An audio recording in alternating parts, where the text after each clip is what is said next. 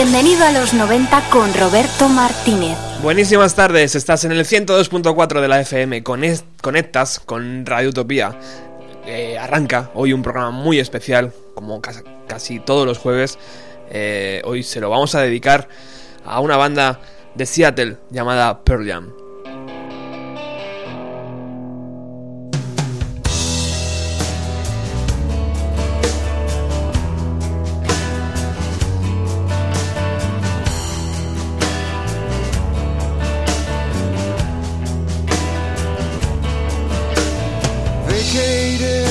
Porque hoy, queridos amigos, vamos a dedicar el programa por entero al cuarto LP de la banda.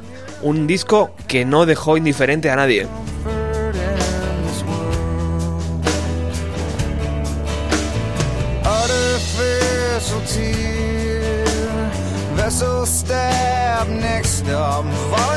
Por eso desde ya vamos a pedir disculpas a todos los fans porque es un tema delicado. Hoy vamos a hablar de No Code.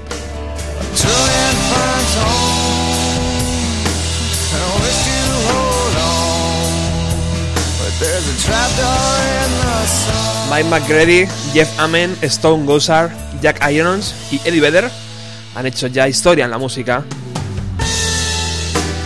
Pero en 1995 estaban un poco escribiendo, estaban fraguando lo que iba a ser su cuarto LP después de tres discos inmensos.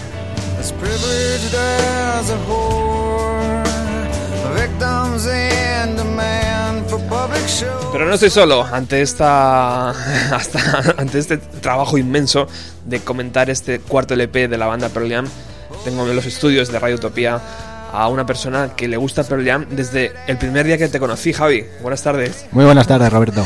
¿Cómo estás? Yo creo que Pearl Jam fue un núcleo de unión entre tú y yo, ¿eh? Sí, sí, sí, claro que sí. Eh, ahí tienes toda la razón. Además, yo creo que nos descubrimos sin saberlo previamente que nos gustaba Pearl Jam, ¿no? Un día comentando por ahí en aquellos bares y calles de San Sebastián de los Reyes, y pues hay un grupo, ah, pues a mí también, pero a mí me gusta mucho, a mí también. Sí, sí.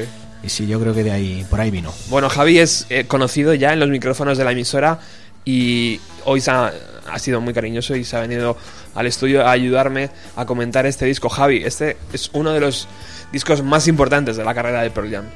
Sí, antes de nada, que no te lo he dicho, encantadísimo de que me, que me hayas invitado, de volver aquí a, Radio Utopía, que es la radio decana de San Sebastián de los Reyes, por mucho que haya gente que se niegue a aceptarlo.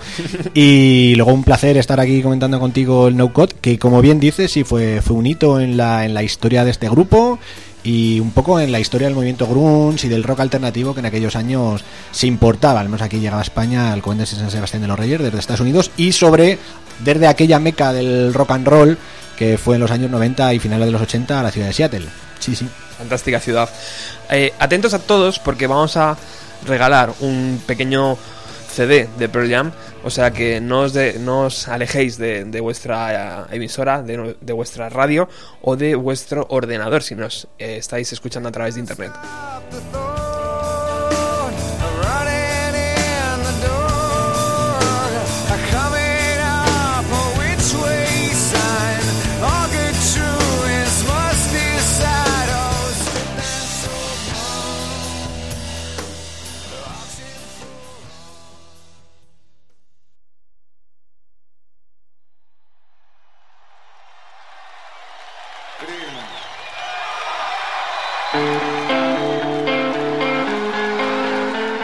Vamos a meternos ya en harina porque abríamos con Immortality, que es la última canción de su anterior disco, aunque antes Javi y yo decíamos que realmente no era la última, que había por ahí un corte también sí, inédito. Es la penúltima canción, exactamente la penúltima canción, lo que pasa es que luego meten un tema de 14 minutos, que es una sucesión de sonidos, con una voz hipnótica de un niño por ahí, que repite una especie de mantra y que no era aconsejable para, para empezar un programa.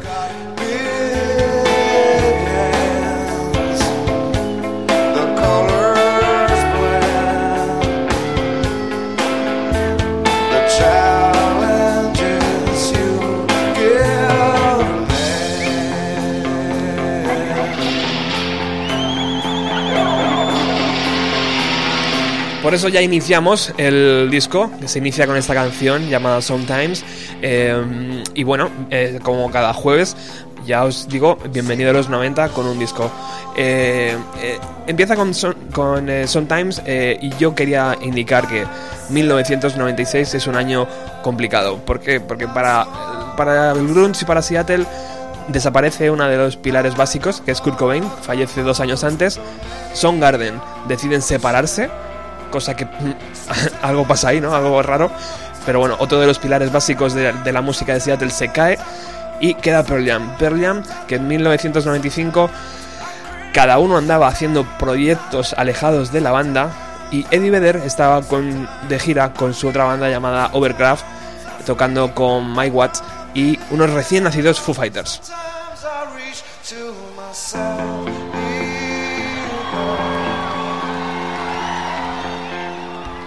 Sometimes, que es un tema, viene a ser una declaración de intenciones de lo que va a ser este cuarto disco de Pearl Jam y que viene muy al hilo todo lo que has contado porque, claro, es un CD que sale en el año 96 tras la muerte de Kurt Cobain, tras la desaparición de Soundgarden y llega Pearl Jam con un disco que, que, que, los que lo escuchamos digo, ¿pero qué es esto?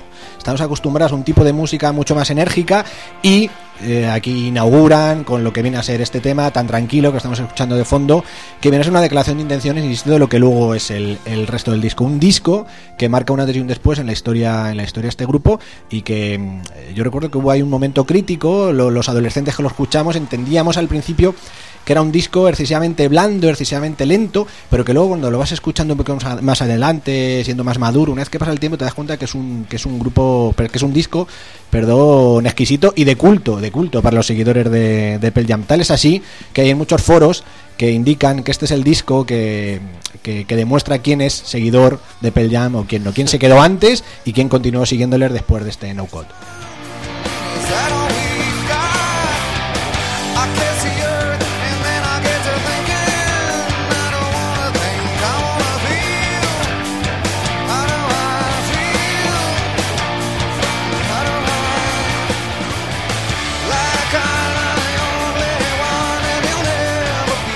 Os estáis dando cuenta, hoy vamos a escuchar el disco tal cual se editó, pero evidentemente alejado del formato original. Hemos ido a los directos de la banda, que son muy buenos y bastantes, y muchos además, y hemos eh, colocado el disco en orden, eh, todas las canciones. O sea que hoy vamos a escuchar No Code en directo.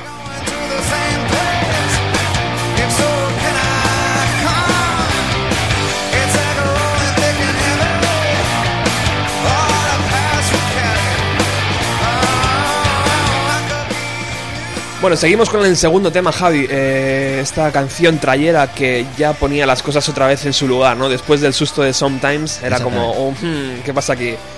Eh, yo tengo que decir que mm, la banda sufrió en la, en la forma de, componer este, este LP, ¿no? Porque eh, aunque fue un desarrollo interno que todo grupo debe tener para seguir creciendo, la verdad es que estuvieron casi al borde de, de, de la separación, porque estuvieron muy, muy tensos, ¿no?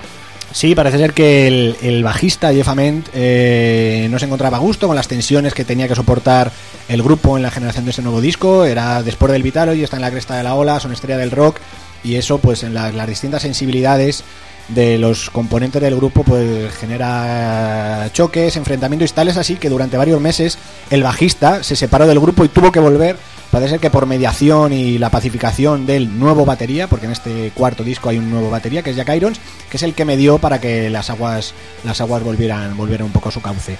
Sobre el tema, como bien has dicho, es un tema que nos vuelve a reconciliar con el anterior Pearl Jam. Es un tema, como escuchamos, muy enérgico, muy enérgico. Eh, suena muy garajero, con unas guitarras muy potentes. Además, hay, hay una parte en la cual las dos guitarras se separan. Hay una guitarra que sigue haciendo una melodía dura y hay otra que empieza a hacer un punteo eh, como si fuera una como si fuera una diatonía entre las dos guitarras que a mí al menos cuando lo escucho lo escuchas en los cascos lo escuchas en casa con el volumen un poco alto me pone me pone los pelos de punta un, un tema que además eh, tenía que decir que habla la letra habla precisamente de dos una pareja un chico una chica pues que también están teniendo, como le estaba ocurriendo al grupo en la grabación de aquel disco, que estaban teniendo sus más y sus menos, pues esta relación también está teniendo sus más y sus menos, y por eso Hail Hail es el saludo, él saluda a las parejas que les va bien en el amor Y este tema, que es esto que estamos escuchando ahora, acaba con una guitarra que hace un sonido como si fueran unas campanas, que lo hablaba antes con Robert, que no sabes muy bien si ya que está hablando de amor es porque son las campanas del amor que muere o del amor que finalmente llega al altar. No lo sé, pero bueno, el caso es que tiene una ejecución guitarrera, a mi entender, excelente este tema.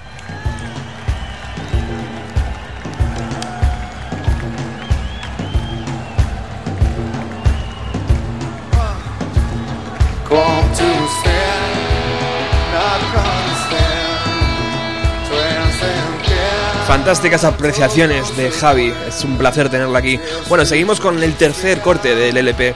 Eh, podemos decir que la grabación del disco eh, estuvo entre julio del 95 a mayo del 96.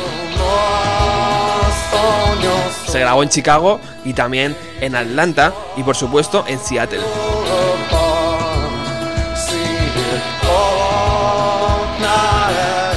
Fue lanzado el día 27 de agosto de 1996. Ese día se cumplían 5 años del lanzamiento de Ten. El productor fue Brendan O'Brien, que ya había trabajado con la banda. Y el disco tenía tres singles, salió con tres singles, uno de ellos esta canción que está sonando ahora mismo.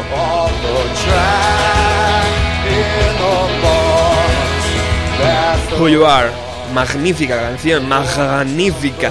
Sí, sí, una canción exquisita también, al menos a mi entender, que está fue una propuesta del nuevo batería de Jack Irons que cuenta que se inspiró en una canción que escuchó él cuando tenía 8 años en una tienda de discos, en una canción del baterista Mac Roach, que a los, a los que sean fans del jazz a lo mejor le suena porque fue uno de los padres del bebop, tocó con Charlie Parker, con Dizzy Gillespie y tiene esa batería polirrítmica que va por el fondo sonando, que si cualquiera busca en internet temas de Mac Roach podrá identificar perfectamente en este, en este Who You Are de, de Pearl Jam.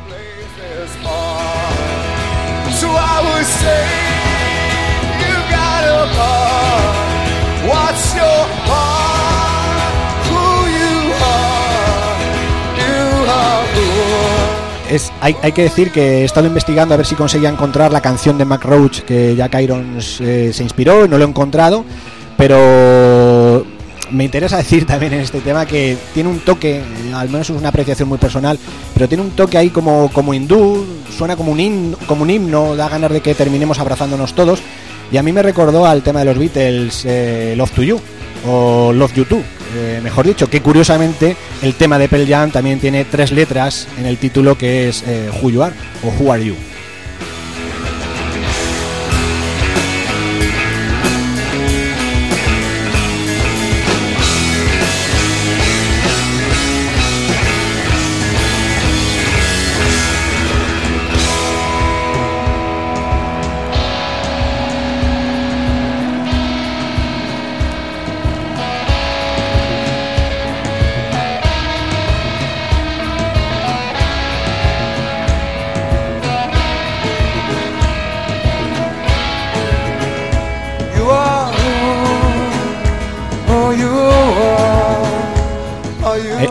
Excelente, excelente ahí el corte que has puesto, Robert, para que pudiéramos escuchar exactamente esa parte, esa batería polirrítmica que va como exprimiendo todos los rincones de la batería, sacando distintos sonidos de las cajas. Perfecto, perfecto. Gran batería, eh, Jack Irons, ¿eh? Impresionante.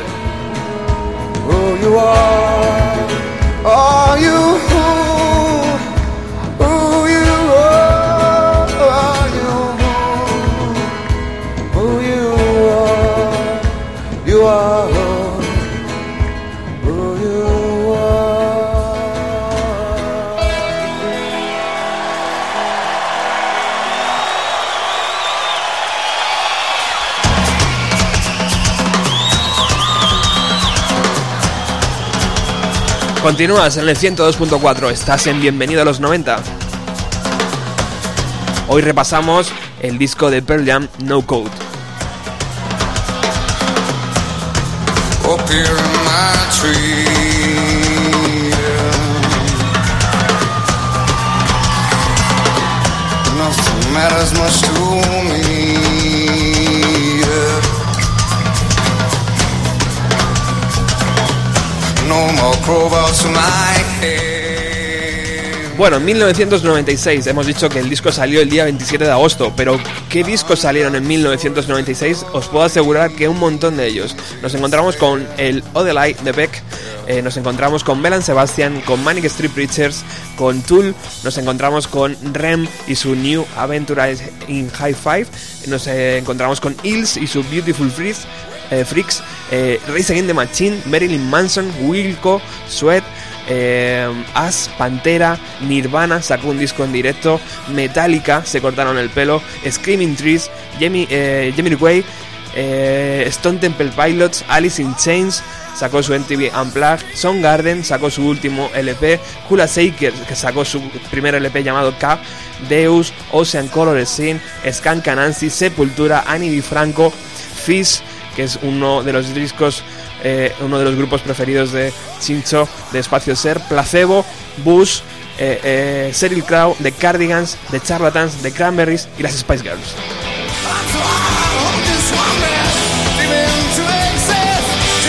Un año especialmente eh, bueno en discos, Javi. Sí, sí, y especialmente adolescente para nosotros, nos pillaba ahí en la flor de nuestros 15, 16 años, sí. Ca- casi me ahogo, me está llevando Pearl Jam ahí con su ritmo trepidante.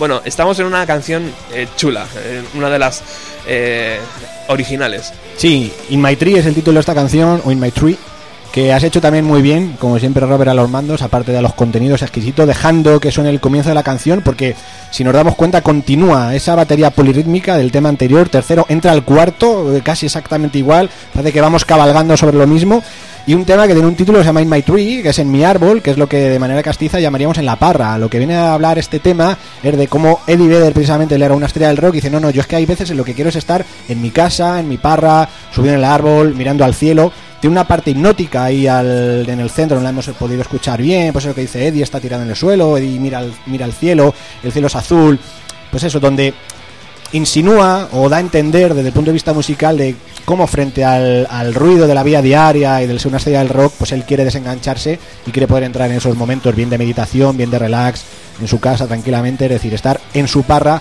haciendo lo que él quiere y que las exigencias del rock and roll pues no le permiten.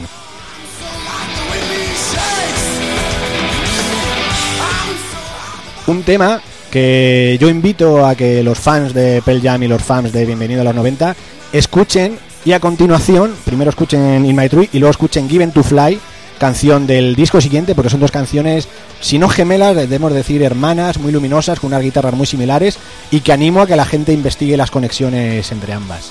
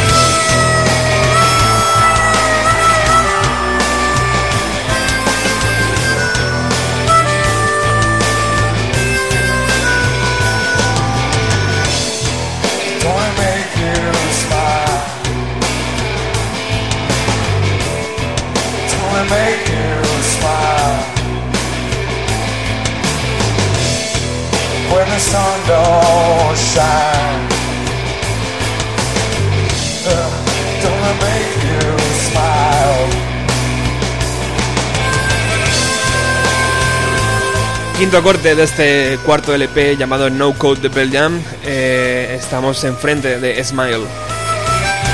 Una canción compuesta por el bajista, por Jeff Amen.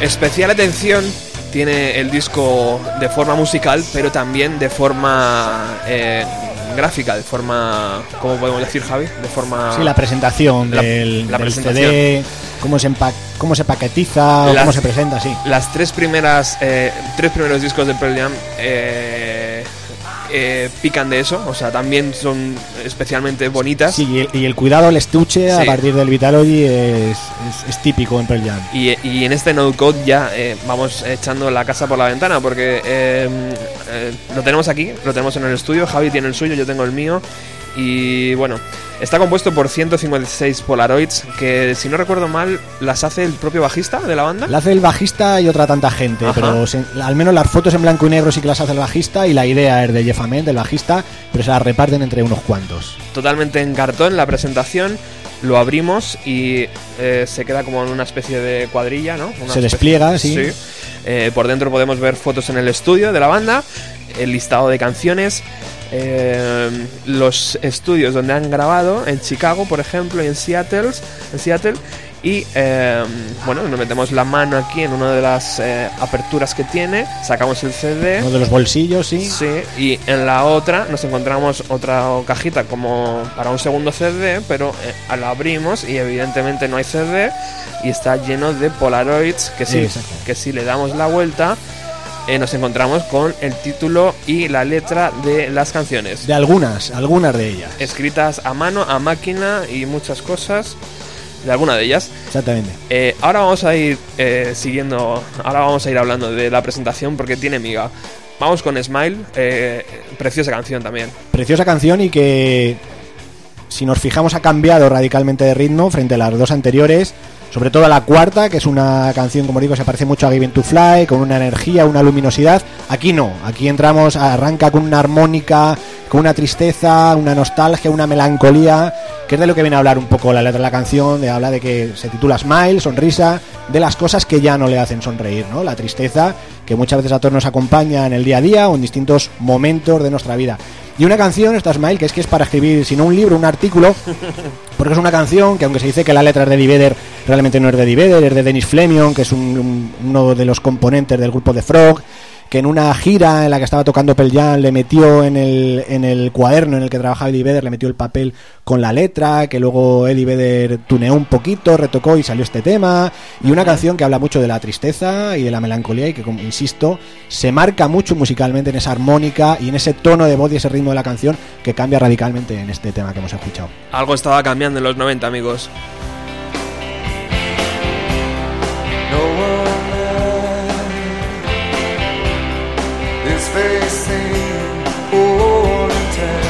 Vamos con una de las preferidas por la parroquia de Pearl Jam. Compuesta en su totalidad por Eddie Vedder, corte número 6, 6 del disco of Heroes.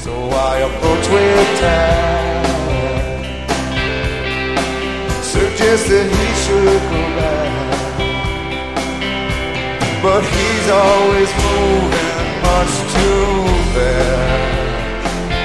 Said he'll see me on the Bueno, nos habíamos quedado con la presentación eh, física del disco y podíamos eh, decir que las versiones CD y vinilo incluyeron, incluyen hoy en día, no sé si lo siguen haciendo, un paquete con nueve fotografías Polaroid, eh, como las, con las letras de las canciones. Estas fotos de algunas de las canciones, aunque en ocasiones una, una canción podía tener más de una foto, o sea, había ahí una especie de mezcla de las fotografías y las canciones, estaban divididas, divididas en cuatro grupos nombrados por cada una de las letras de la palabra code. O sea, había cuatro grupos C, O, D y E. Yo he estado comprobando, porque cada grupo tiene su listado de canciones, y mi no code de Pearl Jam es de eh, el grupo E. Del grupo E. ¿Y el tuyo, Javi? Es del grupo D. Del grupo D. Del grupo D. O sea que tenemos diferentes fotografías. Exactamente. Exactamente. Repiten algunas de las fotografías de las canciones, pero hay otras que en las que se distinguen. Y sí, tenemos algunas Polaroids y algunas, algunas canciones distintas. Esto hoy en día parece una tontería, pero en 1996 todavía no estaba desarrollado tanto internet y yo qué sé, y todo esto que tenemos ahora, ¿no?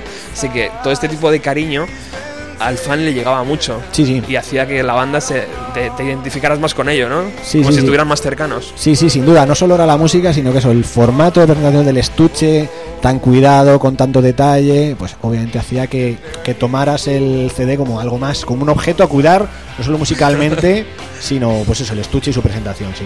Bueno, estamos en el corte número 6, Javi. ¿Por qué es una de las preferidas de los seguidores de la banda? Pues en- dicen que es una de las preferidas porque le recuerda mucho a- al primer Pearl Jam, es verdad que lo escuchas, a mí me recuerda mucho al tema, al tema Big Girl, que es un tema también de los inicios, precioso, que se puede rastrear por internet, tiene pues esa cadencia lenta, ese divider con unas sílabas largas, las palabras que van, van por así decirlo, deslizándose sobre el guitarreo. Y, y es muy bonito eh, que comentemos ahora esta canción, ya que estamos aquí, como amigos, eh, como gesto de amistad, eh, compartiendo nuestro gusto por el grupo, porque es de lo que habla esta canción. Esta canción habla de cómo un amigo va a la casa del otro y nuevamente vuelve a aparecer el tema del estrellato, el ser estrella del rock, y ese nuevo amigo, ese amigo se ha convertido en una estrella del rock y ya no es lo que era. Entonces, Off He Goes es, él se marcha, él se marchó, él ya no es lo que era. Entonces canta esa tristeza de los dos amigos de la adolescencia, que uno ha seguido su vida normal el otro se ha convertido en una estrella del rock y ya no es lo que era. Until a quarter to ten. I saw the string creeping. He seems distracted, but I know just what is gonna happen there. Before Fíjate la gente como la tararea al fondo, se le oye cantar ahí a los fans. Los fans son algo especial en esta banda.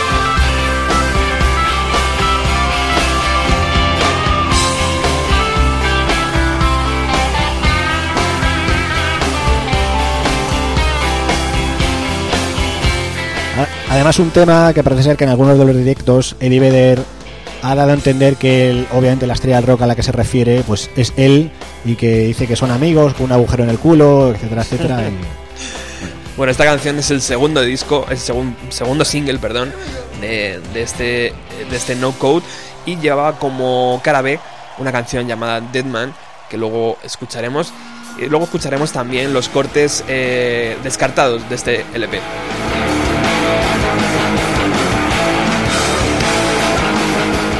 Canción número 7, Habit, un, un trayazo, ¿no? De energía.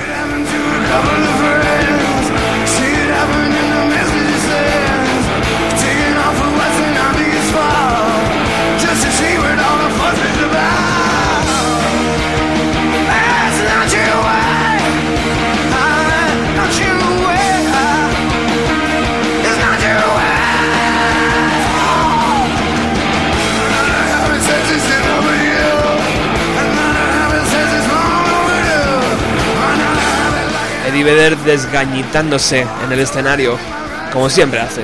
Eh, antes hablábamos de que este disco fue también un poco el...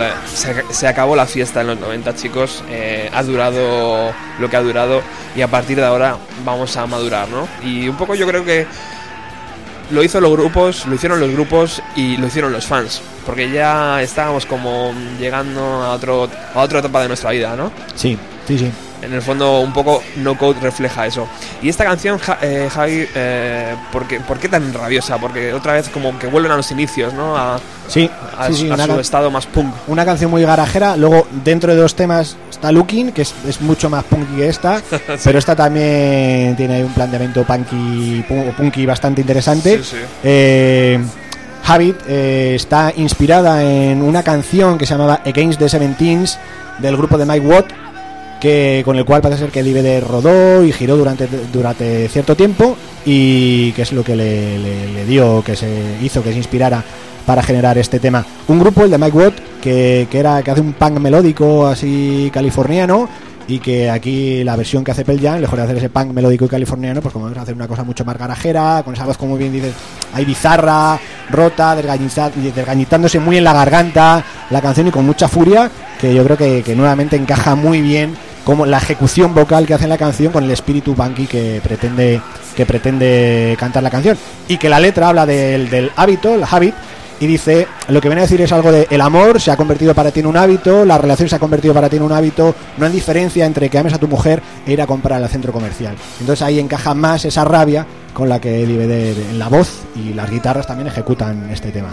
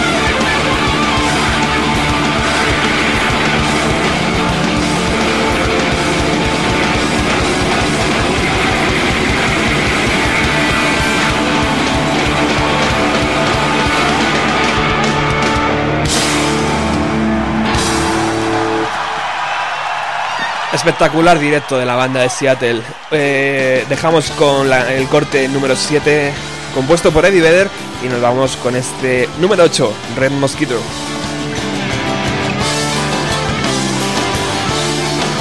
Una, una canción compuesta por los cuatro integrantes de la banda. Antes, en el inicio del programa, decíamos que íbamos a regalar un detalle, un single de la banda Pearl Jam. Estar atentos.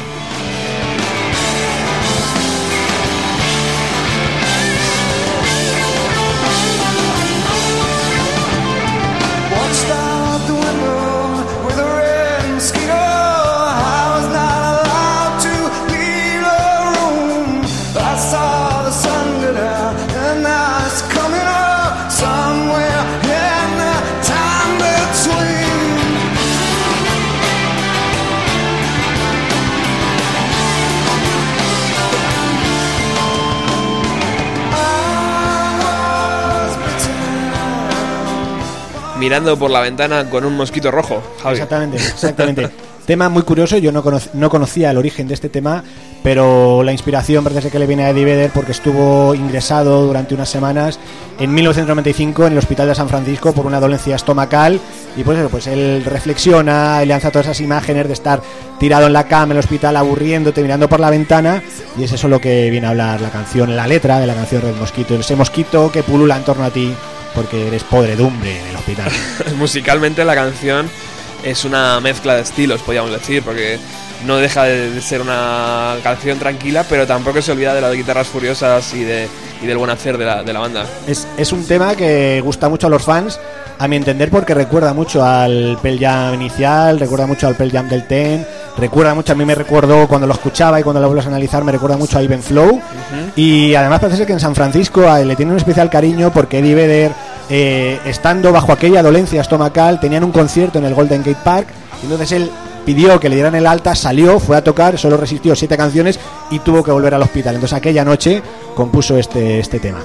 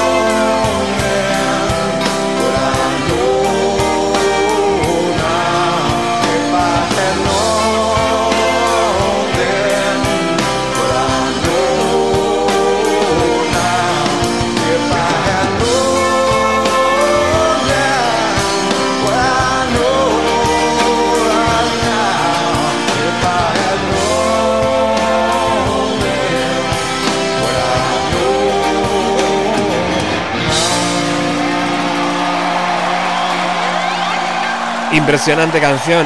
Estás en, Radio Utopía 102.4 y bueno, nos eh, enfrentamos a Looking, una canción que vamos a ser breves porque casi pasa.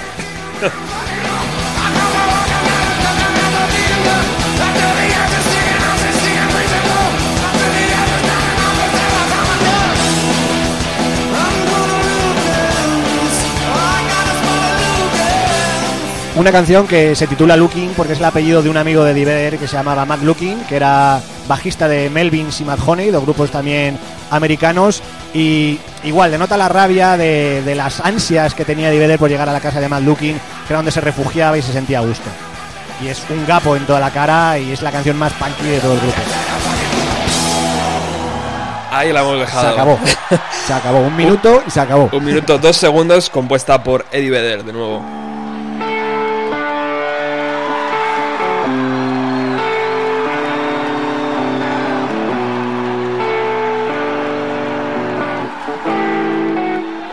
Que destacar, Javi, la presencia y la ciudad de estos chicos. Hemos hablado muchísimo en el programa de ella, Seattle, una ciudad en el norte, noroeste de Estados Unidos, eh, muy rica culturalmente.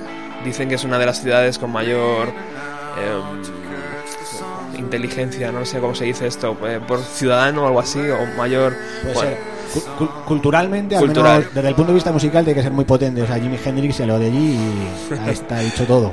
Y luego también tiene una, una cifra curiosa que eh, en- por lo menos en los 90 era de la, la capital eh, americana eh, donde más se suicidaba la gente. O sea Ajá. que tenía un poco de todo.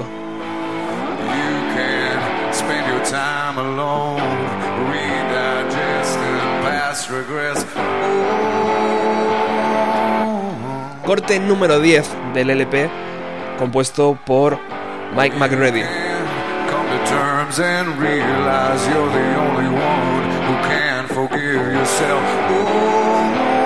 Tal vez por eso podemos sentir ahí esa pesada guitarra sonando debajo de la voz de Eddie Vedder.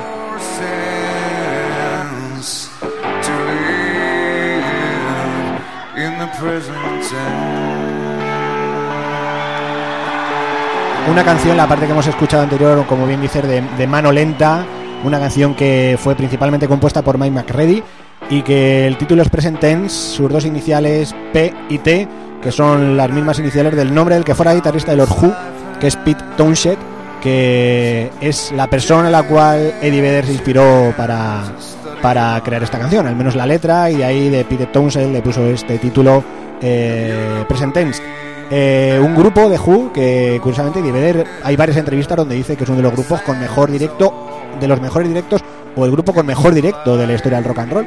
Y que curiosamente esta canción pues tiene un vínculo por el nombre, por distintas, distintas cuestiones que me atraganto con, con la historia del rock and roll, en, este, en esta ocasión por el lado de los Who.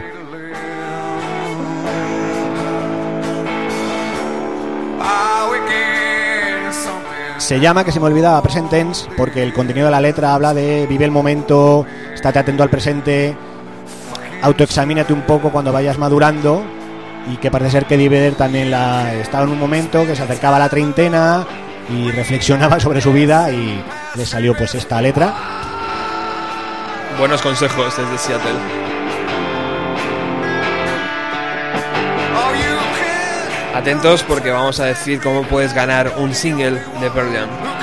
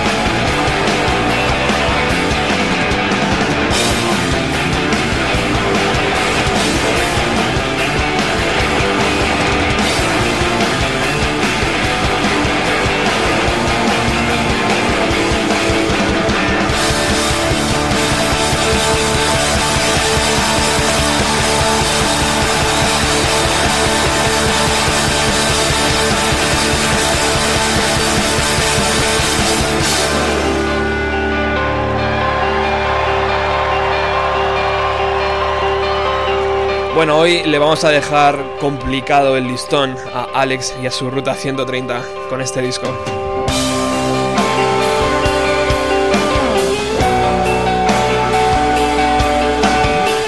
Hablábamos al principio del programa de que os queríamos hacer un regalo a todos los oyentes por estar, por estar al otro lado o simplemente por descargarte este programa eh, en formato podcast. Eh, te vamos a regalar un single de Pearl uno de esos singles que antes las discográficas enviaban a las radios y que si lo abres eh, puedes ver eh, la leyenda de promocional prohibida su venta. Así que es un objeto de coleccionista, porque esto las discográficas ya no lo hacen ni de coña. Así que, bueno, si quieres este single, solamente tienes que ir a recogerlo al paseo de Val de las Fuentes número 9. Es un local que se llama Espacio Ser. Yo esta tarde voy a, estar allí, lo voy a dejar. Y, que, y tú, cuando quieras, si quieres esta misma tarde, te pasas y nos tomamos una cerveza juntos. Si no mañana, si no el fin de semana, te vas, pasas por allí a cenar o lo que sea y le dices a la gente, oye, el single de Pearl Jam de, de Roberto, aquí está. Ahí lo tienes.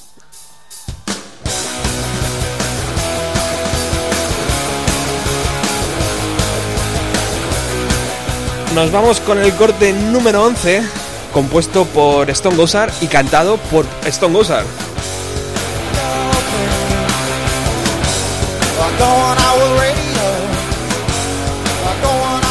No hay que estar muy espabilado en cuanto escuchas eh, la tonalidad de la voz, ¿eh, Javi? Exactamente. Hay un cambio ahí un poquito Es de... decir, una voz muy nasal. ¿Qué pasa aquí? La de Stone Gossard, guitarrista de, de Pearl Jam en este tema, que creo recordar que es el primer tema eh, en el cual se atreve a cantar el- una canción. Pero ole, ¿eh? ole, ahí Sí, de- sí. delante de, de- de la parroquia. Algo que, corrígeme si me equivoco, creo que ya se convierte en costumbre en el resto de los discos. Ya en todos los discos posteriores hay algún tema que canta Stone Gossard.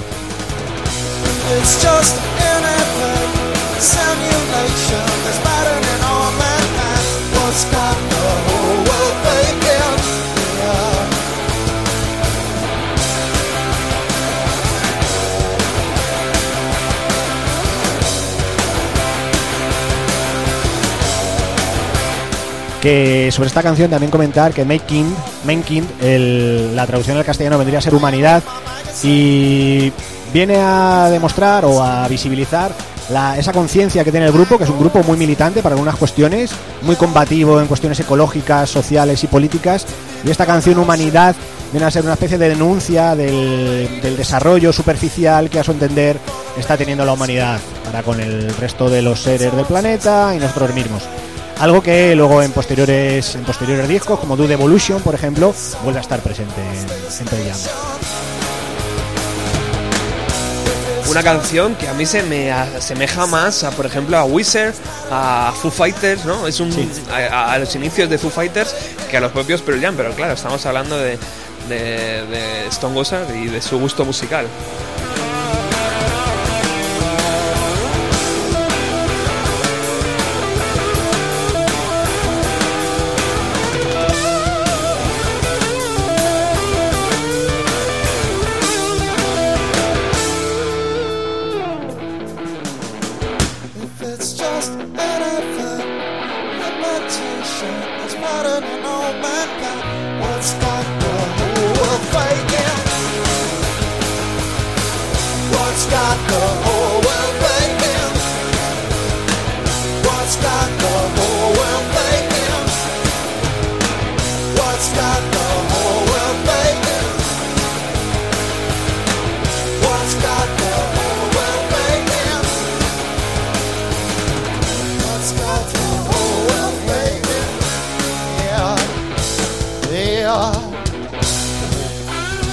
Estás en Radio Utopía en el programa Bienvenido a los 90. Hoy estamos repasando de arriba abajo, izquierda derecha, el cuarto LP de la banda de Seattle Pearl Jam llamado No Code.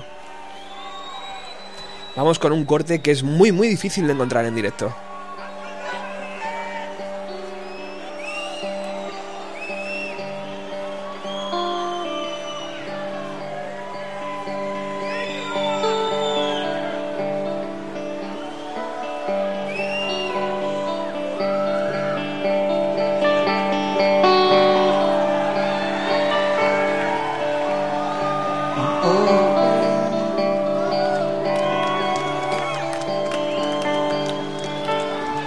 I something. I can't remember how to play.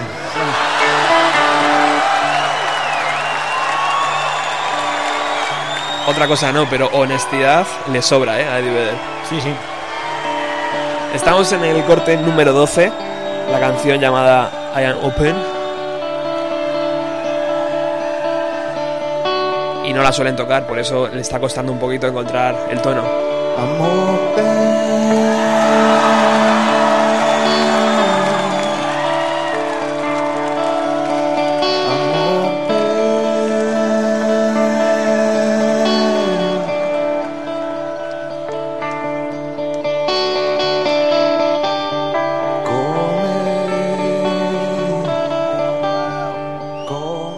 Yo tengo poco que decir, una canción muy hipnótica, muy mágica, que como las canciones que vienen en el disco posterior en el, en el Yel, pues eso te invita a escucharla, disfrutarla, evadirte y lo que viene a decir el título, I'm open, estate abierto a las sensaciones, a las emociones y la verdad es que es un placer escucharla en directo, yo no la había escuchado y ponértela en el disco en casa, te la pones con los cascos. Tiene una parte en la cual Eddie Vedder no canta, sino que hace una pequeña narración en la cual habla y me parece una canción mágica, hipnótica. Eddie Vedder que dice, después de pasar media vida buscando, aún me siento en blanco.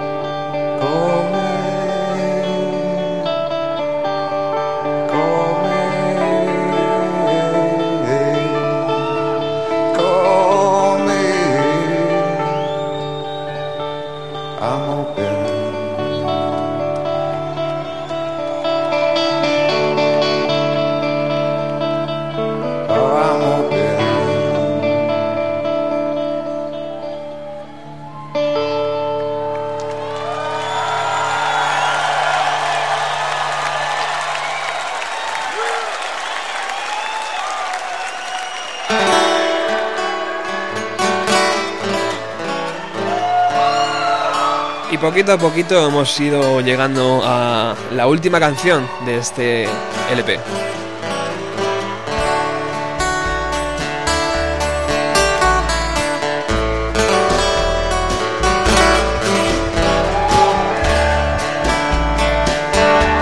Pero tranquilos que el programa no se acaba. Ahora vamos con los descartes.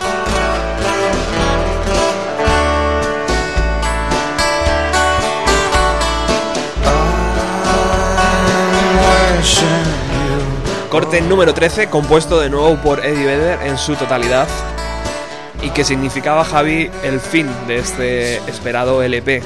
Sí, sí, sí, además un fin tan curioso como que esta canción pretende ser una canción de cuna. O sea, después de los distintos altibajos emocionales, musicales y sonoros que nos ha, nos ha sugerido el disco, pues ahora tranquilito, vete, vete, vete a dormir. Una canción que además parece ser que fue compuesta con la intención de que Jack Irons, amigo de Eddie Vedder y batería por primera vez de Pearl Jam en este grupo, pues se la pudiera cantar al churumbel que por aquella época parece ser que acababa de tener. Pero es, es, es muy curioso. Esta tiene un punto cómico que quieren acabar con una hipotética canción de cuna.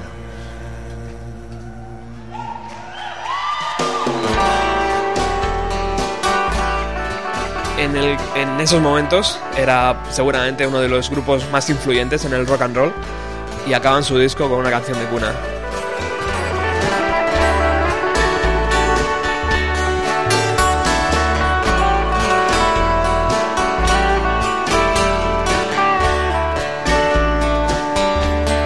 Que averiguas que es una canción de cuna cuando investigas y rastreas, pero yo cuando la escucho me, me recuerda, me suena más, tiene más sonidos hawaianos, de pronto un collar de flores, una falda, y vete Sí. a ver que hay piriña a la playa. Coge la tabla y surfea un poco. Exactamente, que el irme a dormir a la cama. Es curioso cómo te hace viajar esta gente, ¿no? A través de su música eh, por otros paisajes que ni siquiera conoces, pero que de repente vienen a tu Sí, sí. Cabeza. Please forgive me, won't you,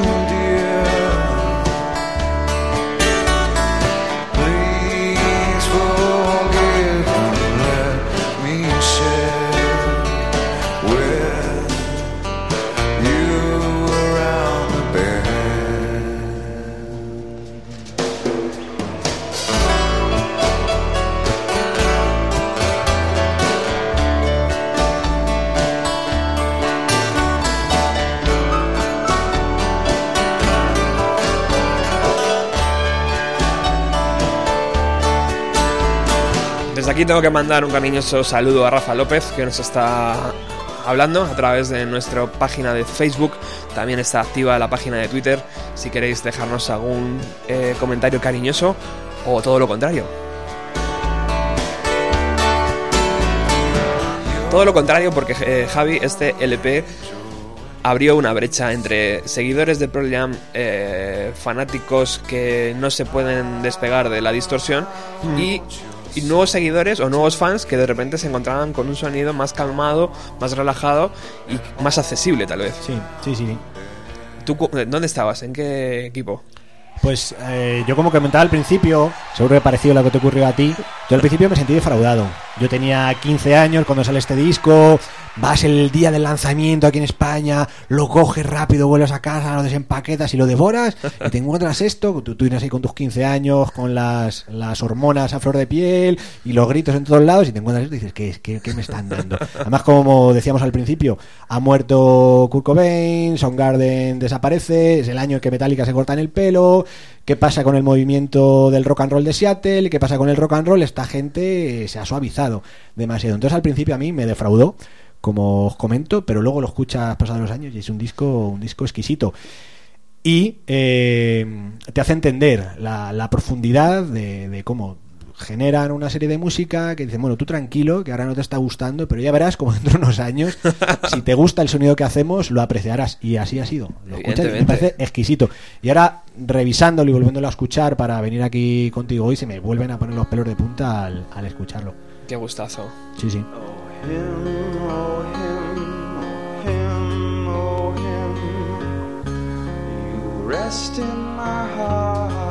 Vamos con los descartes, Javi. Eh, esta es de nuevo una canción de Stone Gossard, eh, la canta él.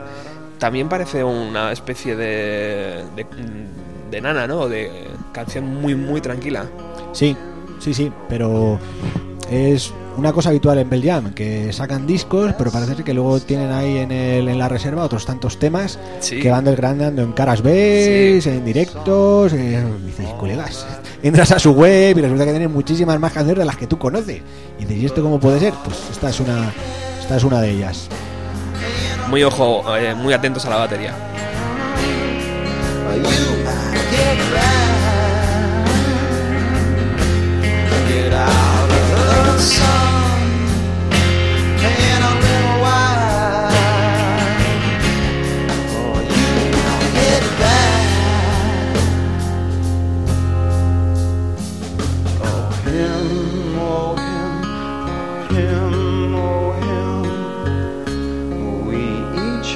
Oh,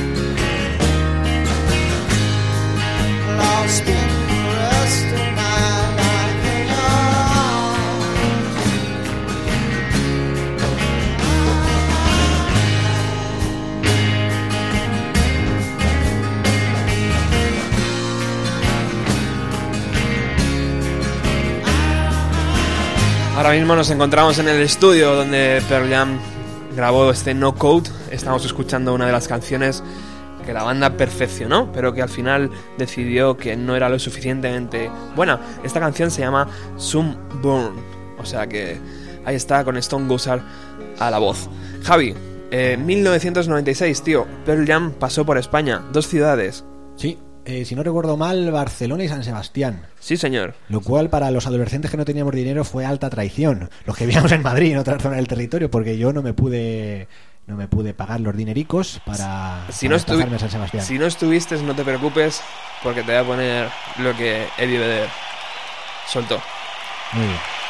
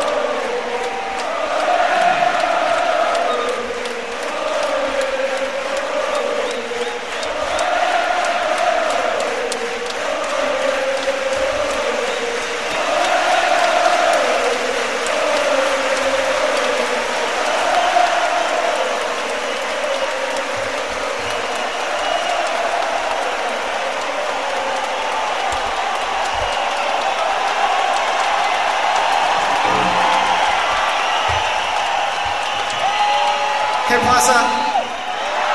Pero, I'm Stone. Uh, I'm gonna sing one for you.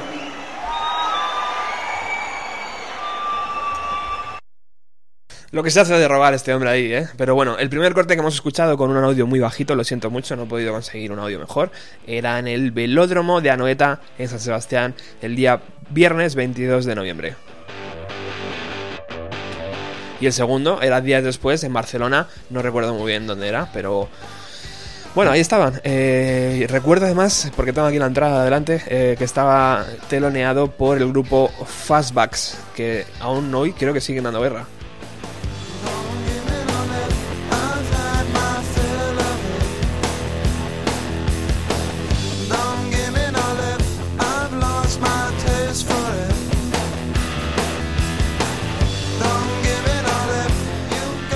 Continúas en el 102.4 de la FM, estás en Radio Utopía, bienvenido a los 90, estamos acabando este programa hoy dedicado al disco Pearl Jam, Eh, ya hemos repasado por entero el disco, lo hemos, eh, eh, lo hemos eh, seleccionado de canciones en directo de la banda. Y ahora estamos con, las, con los descartes, con lo que apareció en algunos singles como Carabe y, y luego posteriormente, años después, en discos recopilatorios de la banda.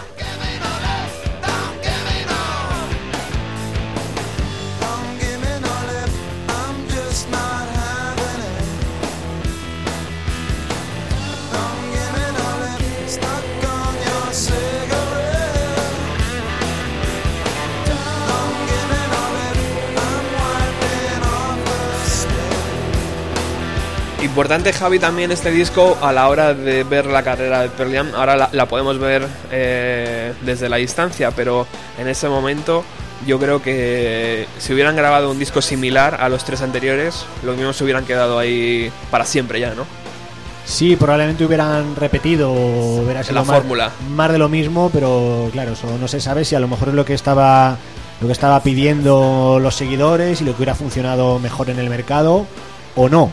A lo mejor hubieran sacado un cuarto disco muy exitoso, se hubieran forrado y ya se hubieran hundido, hubieran desaparecido porque estarían en el dique seco creativo y estarían hartos ellos mismos de repetir todo el rato lo mismo, en cada disco lo mismo, pero decidieron variar, decidieron moverse hacia otros hacia otros códigos musicales y parece que sí, que la cosa les salió bien porque al menos les ha permitido continuar en el tiempo, si bien no con tantos fans como a lo mejor esperaban tener, si bien es un grupo de fama mundial, pero parece ser que este No Code fue muy castigado en cuanto al número de ventas por, por los seguidores.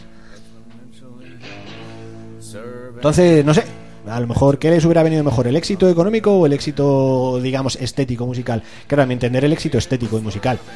Pero ellos, no sé, yo entiendo que el éxito económico también lo han tenido, entonces para nada se arrepentirán de haber sacado este disco y de haber virado en aquel momento hacia, hacia un código musical distinto al que venían haciendo. Evidentemente les otorgó la libertad creativa que después en, en futuros discos eh, explotaron. Tanto es así que, que- que se metieron en, en- en- en discos muy, muy oscuros y que luego ya cuando han ido madurando casi, casi, casi les vamos pillando de la edad. Ellos son un poquito más mayores todavía, pero eh, vuelve a ser un grupo de referencia ahora para eh, los treintañeros. Sí, o sea, una cosa que, que- que- que yo eh, cuando era joven no pensaba era que estos grupos iban a llegar a estar eh, cuando yo fuera más mayor y ahora ya me veo mayor porque ya soy un hombre mayor y, y- y aquí sigue Eddie Sí, sí. Vedder y su, y su grupo dando caña, tío. Sí, sí. eh, Es maravilloso yo, eso. yo insisto con lo que decía antes, creo que eh, hacen bien en, en querer alejarse del mainstream, que se llama de la, de la corriente mayoritaria de la industria, y buscarse a sí mismo, buscar sus sonidos, seguir queriéndose sentir a gusto con el trabajo que hacen, y es lo que cuando los vuelves a escuchar con retrospectiva, apreciar que fueran un grupo tan honesto, tan honesto eh, con sus propias sensaciones y con sus propias emociones. No se venden a discursos pues más manidos de oye pues soy una estrella del rock, estoy en la cresta, sino que no, no. Vuelven a hacer trabajos muy personales, muy íntimos, muy trabajados, muy mostrando toda la fragilidad que puede tener cualquier individuo o una estrella del rock and roll. Y eso a mí es una cosa digna de apreciar. Yo te digo, escuchando extraordinariamente el disco se te vuelven a poner los pelos del punto porque dices, qué gente más honesta con el planteamiento musical que han querido llevar siendo coherentes y honestos con lo que ellos eran. Que muy bien, ganamos mucho dinero, tocamos la guitarra bien, somos estrellas, pero seguimos teniendo emociones, sentimientos y tenemos teniendo, seguimos teniendo días luminosos y, y días oscuros.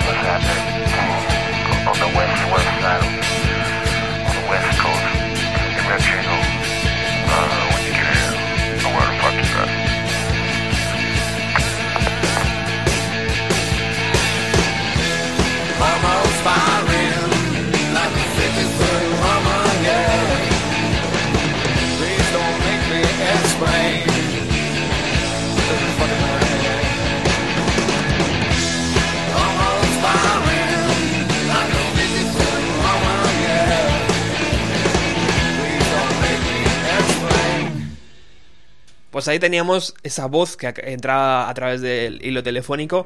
Era el jugador de baloncesto Dennis Rodman, que en ese momento era muy muy popular y que es amigo de la banda. Era amigo y supongo que seguirá siéndolo en la actualidad. Sí, sí. Utilizando de nuevo el recurso este de, del baloncesto, que ellos son muy seguidores también. Sí, sí. El, el título de la canción es Black, Red, Yellow, Sí. que es claro, Dennis Rodman, que es negro, jugaba en los Chicago Bulls, Ajá. que el amarillo y el rojo son los colores de la equipación. Vamos con la última canción, Javi. Eh, yo os pondría el disco de nuevo, tío, fíjate lo que te digo. Y, estaría aquí toda la tarde hablando de, este grupo. Vamos con la canción Dead Man, que está eh, dentro de su segundo disco, de su segundo single. Y, bueno, que también quedó apartada de, de la lista inicial de, de No Code.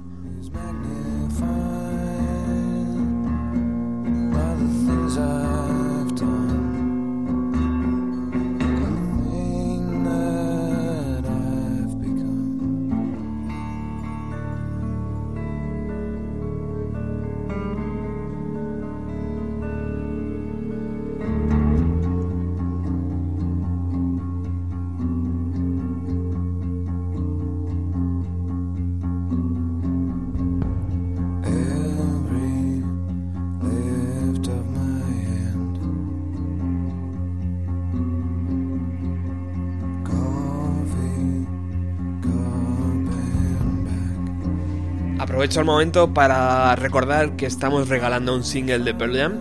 Eh, no tienes gran cosa que hacer para conseguirlo, simplemente ir a por él. ¿Dónde tienes que ir? Al Paseo de Val de las Fuentes número 9. Es un local, es un restaurante que se llama Espacio Ser. Entras, eh, si quieres te tomas algo y si no, no, no pasa nada, aunque me maten cuando me escuchen. Y, y simplemente tienes que pedir el, el- disco, el disco de Pearl Jam, el single, y ellos te lo van a dar. Y hazme caso, eh, prueba alguno de sus platos porque vas a flipar.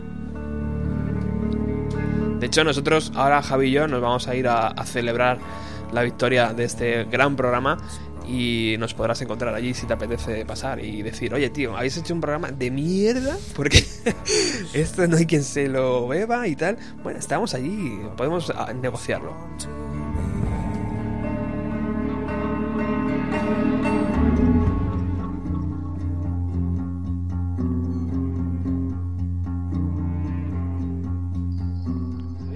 Javier Taravilla, eh, un verdadero placer tenerte, Nada, placer es mío. tenerte aquí esta tarde. Sé Nada, el sé placer es mío que me invites. Sé que tu tiempo es, es escaso, así que por eso te, te agradezco este, este guiño y esta presencia hoy en el programa. Eh, te vuelvo ya a invitar a- para futuros eh, discos de Pearl Jam. Cuando quieras. Yo, como bien sabes, una vez que me llamaste no podía faltar, porque el agradecimiento es mío, el placer es mío por obligarme a que vuelva a escuchar, a que vuelvan a leer este, este disco tan exquisito para venir aquí a compartirlo contigo y con los oyentes. Muy bien, nosotros regresamos el próximo jueves, lo hacemos eh, de la mano de Ángel Agudo, vamos a hablar de la película Matrix, eh, eh, vamos a dedicar el, el- el programa al cine, sabéis que con Ángel Agudo repasamos las películas de los años 90 que marcaron un antes y un después, ya lo hicimos con Tarantino y toda su filmografía, así que el próximo jueves vamos a hacerlo con Matrix, eh, las tres partes, y con la banda sonora que también es muy muy noventera.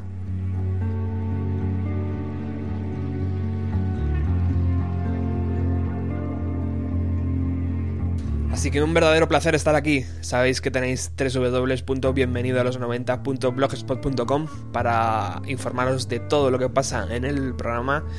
Y nada más, el próximo jueves regresamos. Nosotros, y como ya hemos dicho, nos vamos a Espacio Ser a celebrarlo. Un abrazo.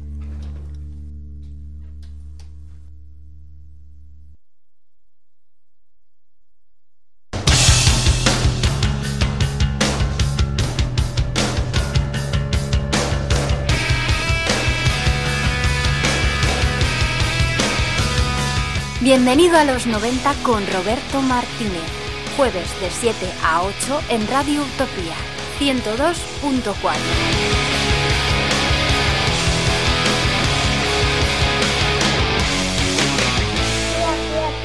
Radio Utopía